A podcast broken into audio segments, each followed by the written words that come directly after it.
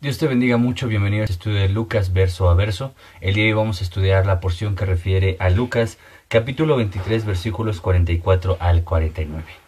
Todos estos hechos eh, llevados a cabo en la cruz, así de que estos diálogos, cada acción y cada movimiento de Jesucristo tienen una suma importancia para nuestra redención. Vamos a hacer la lectura panorámica. Dice, cuando era como la hora sexta, hubo tinieblas sobre toda la tierra hasta la hora novena y el sol se obscureció y el velo del templo se rasgó por la mitad. Entonces Jesús clamando a gran voz dijo, Padre, en tus manos encomiendo mi espíritu. Y habiendo dicho esto, expiró. Cuando el centurión vio lo que había acontecido, dio gloria a Dios diciendo verdaderamente este hombre era justo. Y toda la multitud de los que estaban presentes en este espectáculo, viendo lo que había acontecido, se golpeaba el pecho pero todos sus conocidos y las mujeres que le habían seguido desde Galilea estaban lejos mirando estas cosas. En la palabra de Dios podemos observar estos eh, últimos minutos de Jesucristo sobre la cruz y sobre esta tierra, cumpliendo su ministerio mesiánico, cumpliendo el objetivo del corazón del Padre. El objetivo del Padre era la redención, el objetivo era entregar lo más valioso. Lo hemos repetido en otras ocasiones. para los que somos papás, Tú darías tu vida por tu hijo para que a tu hijo no le pasara nada. Pero lo que más te duele y lo que más te podría pesar y costar es dar a tu hijo. Jesús dio la vida de su hijo para que tú y yo pudiéramos ser hijos de Dios. Jesucristo ejecutó cada una de, estas acciones eh, provisorias, de estas acciones eh, redentoras, para que tú y yo pudiéramos alcanzar salvación. En el versículo 44 dice que como a la hora sexta hubo tinieblas sobre toda la tierra hasta la hora novena.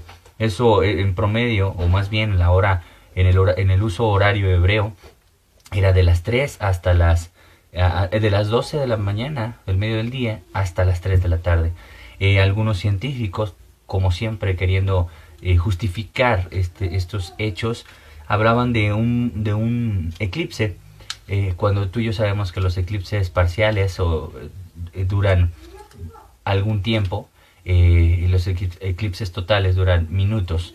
Un eclipse de tres horas sería un, de verdad, un, un fenómeno sobrenatural. Y aunque así hubiera sido, em, todo esto lo ocasionó el Señor. La obscuridad, las tinieblas de las que habla el versículo 44 dice que cubrieron toda la tierra. Cuando, como lo sabemos, los eclipses solamente eh, obscurecen la mitad de, de la tierra una parte de la tierra, pero no toda la tierra. Así es de que esas tinieblas tenían que ser seguramente eh, por el Padre, hechas por el Padre. Y esto implicaba la tristeza del cielo, esto implicaba eh, la oscuridad en la que se estaba sumergiendo eh, toda la tierra a causa de, de, la muerte y también de la resurrección de nuestro, nuestro Señor Jesucristo.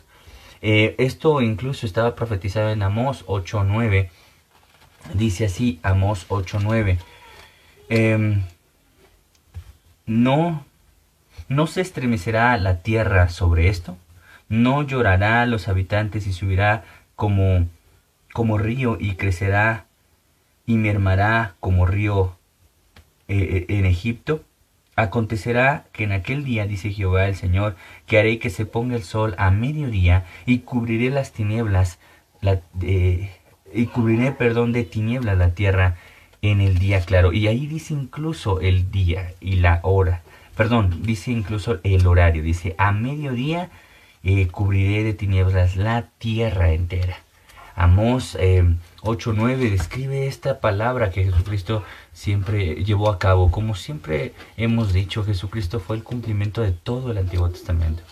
Jesucristo vino a ser el cumplimiento de todas las profecías del Antiguo Testamento sin faltar ninguna de ellas. Y Amos 8.9 es una, una muestra bien clara de que Jesucristo aún, em, esa parte tan sobrenatural, eh, fue, fue cumplida en Cristo. Para los que escribas, para los fariseos, para los estudiantes de, la, de, las escrituras, este versículo tenía que tener una vida importante y cuando esto pasó tenía que indicar algo. Ah, el libro de Lucas no narra todos los acontecimientos sobrenaturales que ocurrieron ese día. Solamente muestra sobre las tinieblas que envolvieron toda la tierra tres horas. Pero eh, otros evangelios como Mateo y Marcos y muestran que no solamente fue este, estas tinieblas, sino también hubo un gran, gran terremoto. Eh, cuando utiliza la palabra eh, griega para describir gran, es que la magnitud fue, fue grave, fue grande, no fue un temblor pequeño, sino un, gran, gran temblor. Eh, los griegos son, tienen una forma... Mm, para dejar en claro eh, la importancia o, dejar bien en claro el, la magnitud de las cosas. Cuando dice un gran escándalo es porque de verdad fue un alboroto. Eh, en algunas culturas la exageración es algo normal, pero en la cultura griega el cuando refiere a algo grande implica implica realidad. Entonces, hubo un gran terremoto y, dice que las tumbas se sacudieron, se abrieron y los muertos de esas tumbas resucitaron.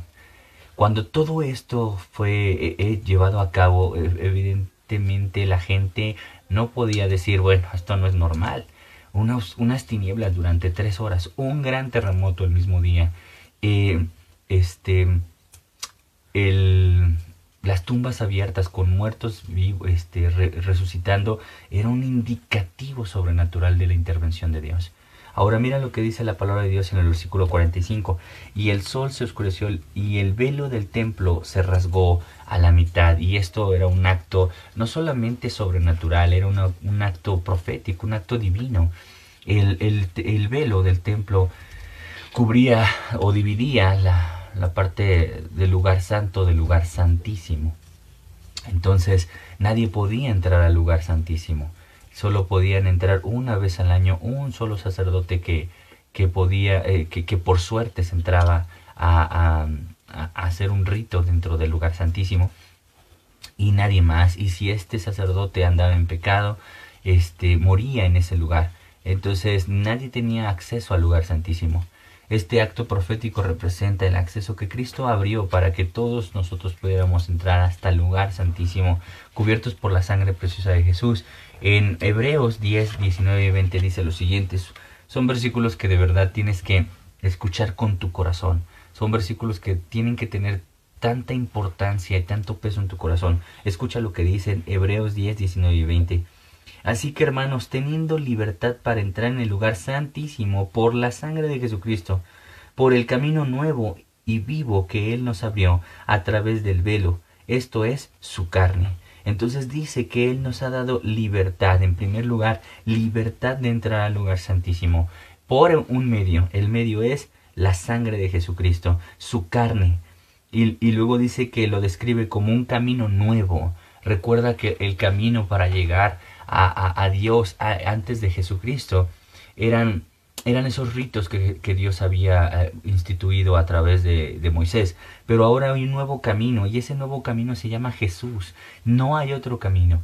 El mundo ha dicho muchas veces que todos los caminos conducen a Roma, pero Jesús siempre ha dicho claramente, yo soy el camino. Y es más, ahora en Hebreos 10, bien, 10 20 nos, nos recuerda, por el nuevo camino vivo que Él nos abrió a través del velo, esto es su carne. Así de que en Cristo tenemos el camino que nos conduce al Padre, en Cristo tenemos el camino que nos conduce al lugar santísimo. Tú no necesitas intermediarios, tú no necesitas encomendarte a nadie, porque Cristo murió para eso, para quitar todo intermediario, para que tú y yo podamos acercarnos al lugar santísimo, a la presencia misma de Dios, sin ningún intermediario. No necesitas a ningún pastor, ni necesitas encomendarte a ningún hombre que fue santo y murió ya. Tú puedes acercarte a través de Cristo al Padre. Esa es la gran bendición de la obra redentora de Cristo Jesús. Ahora, eh, en adelante dice, entonces Jesús clamando a gran voz dijo, Padre, en tus manos encomiendo mi espíritu. Y habiendo dicho esto, expiró. En Salmos 31.5 habla de esto, de lo que Jesucristo haría en, esa, en el lugar de la cruz, entregar su espíritu al Padre. Porque Dios no dio su vida a, los hombres o al diablo por el pago de nuestros pecados. Dios dio su cuerpo, su alma y su espíritu al Padre para el perdón de nuestros pecados. Entonces puedes entender la dimensión de la redención de Cristo. Puedes siquiera imaginarte el peso de, de la cruz, el peso de la redención, porque Jesús eh, no, no entregó el Espíritu hasta que hubo cumplido todo lo que estaba escrito. Toda nuestra redención tuvo lugar en su sangre y en su cuerpo. El versículo 47 dice que cuando el centurión vio lo que había acontecido, dio gloria a Dios diciendo verdaderamente este era justo. Y en, en, en Mateo 27, 54 amplía más los diálogos de, de este centurión. Voy a leer el versículo 54 y dice de Mateo 27.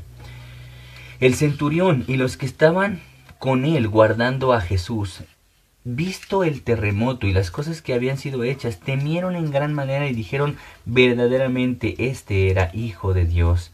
Estaban allí muchas mujeres mirando de lejos, las cuales habían seguido a Jesús desde Galilea, entre las cuales estaba María Magdalena, María, la madre de Jacobo y José, la madre de los eh, y la madre de los hijos de Zebedeo. En esta porción amplía un poco más el escenario en el que se encontraba el centurión. En Lucas dice que dijo verdaderamente este era un hombre justo, pero en Mateo dice que dijo verdaderamente este era hijo de Dios. Pues claro, todas las cosas que estaban alrededor o aconteciendo alrededor de la cruz evidenciaban la intervención poderosa de, de Dios vuelvo a mencionarte, el gran terremoto, las tinieblas durante tres horas toda la Tierra, no nada más una parte. El, un eclipse queda descartado, ya que un eclipse puede ser total o parcial. Y cuando es total, no, no puedes, no puedes este, pensar en una duración tan larga. Tuvo que ser Dios, tuvo que, que Dios mostrar lo sobrenatural de lo que estaba ocurriendo en ese momento. Entonces el terremoto, las tinieblas, las tumbas abiertas, la resurrección de muchos muertos, todo lo que en ese momento estaba pasando, incluyendo el velo rasgándose, mucha gente temió, mucha gente estaba viendo lo que estaba ocurriendo.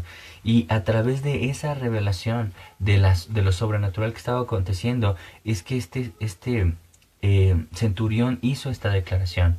Lo que tú ves mm, te lleva a una declaración como la que el centurión llegó a hacer. Evidentemente no podemos hacerte ver lo que no puedes, lo que no podemos hacerte ver.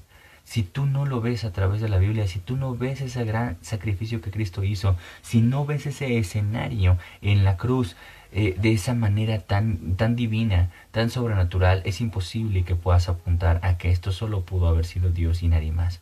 Entonces, no solamente el centurión llegó a esta conclusión después de ver todo esto, sino que dice que toda la multitud que estaba presente en este espectáculo, viendo lo que había acontecido, se golpeaban el pecho. Los judíos tenían ciertas usanzas cuando cuando ellos ponían ceniza en su cabello, este representaba una incomodidad. La ceniza en el cabello es sumamente incómoda, pica, da una comezón impresionante y ellos exteriorizaban lo que estaba pasando por dentro. Cuando ellos se ponían silicio era una tela súper eh, picosa y áspera que mostraba el dolor, pero cuando ellos se golpeaban el pecho es porque estaban evidenciando un dolor interno. Ellos habían visto eh, todas esas cosas sobrenaturales y yo no dudo que muchos de ellos al golpearse el pecho evidenciaban que les estaba doliendo lo que estaba pasando, que efectivamente como el centurión se sumaban a, reconocer que quien estaba en esa cruz era el Hijo de Dios. Eh, al ver la cruz nos vamos a encontrar con el Hijo de Dios, sencillamente. Yo no quiero rebuscar, no quiero desmeditar, no quiero mencionar que los golpes de pecho como para el mexicano representan gente hipócrita. En realidad yo puedo creer que la Biblia muestra personas que reconocieron que Jesús era el Hijo de Dios, es el Hijo de Dios. Y claro, cuando volteas a ver la cruz, verdaderamente volteas a ver la cruz a través de la narrativa de los evangelios, tienes que ver al Hijo de Dios, cumpliendo cada una de las profecías. El versículo 49 culmina diciendo, pero todos sus conocidos y las mujeres que le habían seguido desde Galilea estaban lejos mirando estas cosas. Aquí hay dos personajes importantes, los conocidos y los que seguían a Jesús. Y claro, siempre Jesús dejó muy en claro las personas que, que le rodeaban. Habían personas que eran seguidores, habían personas que eran discípulos y, y había personas íntimas para él. Y aquí menciona los conocidos. Y creo que ese es el punto de la intimidad al que Dios quiere que tú y yo lleguemos. Él quiere que tú y yo seamos de ese grupo de los conocidos. aquellos que, que de verdad le conocemos, de verdad le conocemos no porque no nos faltamos, no faltamos a, congregarnos en un templo, le conocemos porque hemos visto su carácter a través de la Biblia, le conocemos porque leemos la Biblia, le conocemos porque a través de su palabra y de una relación real y viva le conocemos. Conocer a Dios va mucho más allá de la información. Tú puedes conocer, o más bien saber mucho de Donald Trump, pero nunca lo has conocido. Y sobre todo a lo mejor de lejos pudiste haberlo visto, pero conocerlo implica mucho más. Te aseguro que su esposa lo conoce un poco más. Te aseguro que sus hijos lo conocen un poco más. Conocerlo significa literalmente de verdad relacionarte con Él. Dios quiere que tú llegues al punto de ser uno de los conocidos de Dios. No solo de los seguidores o de los discípulos, de los fans, de los que estamos, de los que asentimos y decimos, cierto, cada enseñanza es verdad y soy cristiano y de verdad yo creo en Dios a mi manera, pero creo en Dios. Los conocidos van mucho más allá. Dice la palabra de Dios que estaban mirando de lejos estas cosas. Ellos recuerda que, que tenían un miedo porque Jesús estaba padeciendo por todo esto. Ellos eran sus, sus, discípulos, ellos tenían un miedo, una incertidumbre de qué pasaría con ellos si, si, si los identificaban como sus seguidores o como sus discípulos. Al final de esta, de esta narrativa tú puedes ver a Jesucristo con una mirada de amor y de perdón y no de, de, de juicio, no una mirada de, de asombro, de enojo, lo ves con una mirada de misericordia para toda la, humanidad. Quiero recordarte que Lucas narra la, trayectoria de Jesucristo en, este, en esta tierra de una manera importante, ya que muestra la humanidad de Jesucristo 100% humano, 100% Dios. Él sufrió y padeció todo desde, desde su concepción hasta la cruz con un objetivo, que tú y yo pudiéramos ser salvos, no que tú y yo pudiéramos ser cristianos evangélicos. El objetivo de Dios es hacerte salvo, es que tú le conozcas y que conozcas su amor y, que conozcas el, gran precio que el Padre pagó porque tú y yo pudiéramos ser sus hijos. Así es de que creo que esta noche tenemos mucho que pensar, esta noche tenemos esos versículos vivos en nuestra mente. Eh, al ver a Jesús y ver esa cruz tan completa, el ver a Jesús eh, diciendo esos últimos diálogos en la tierra para poder completar nuestra redención.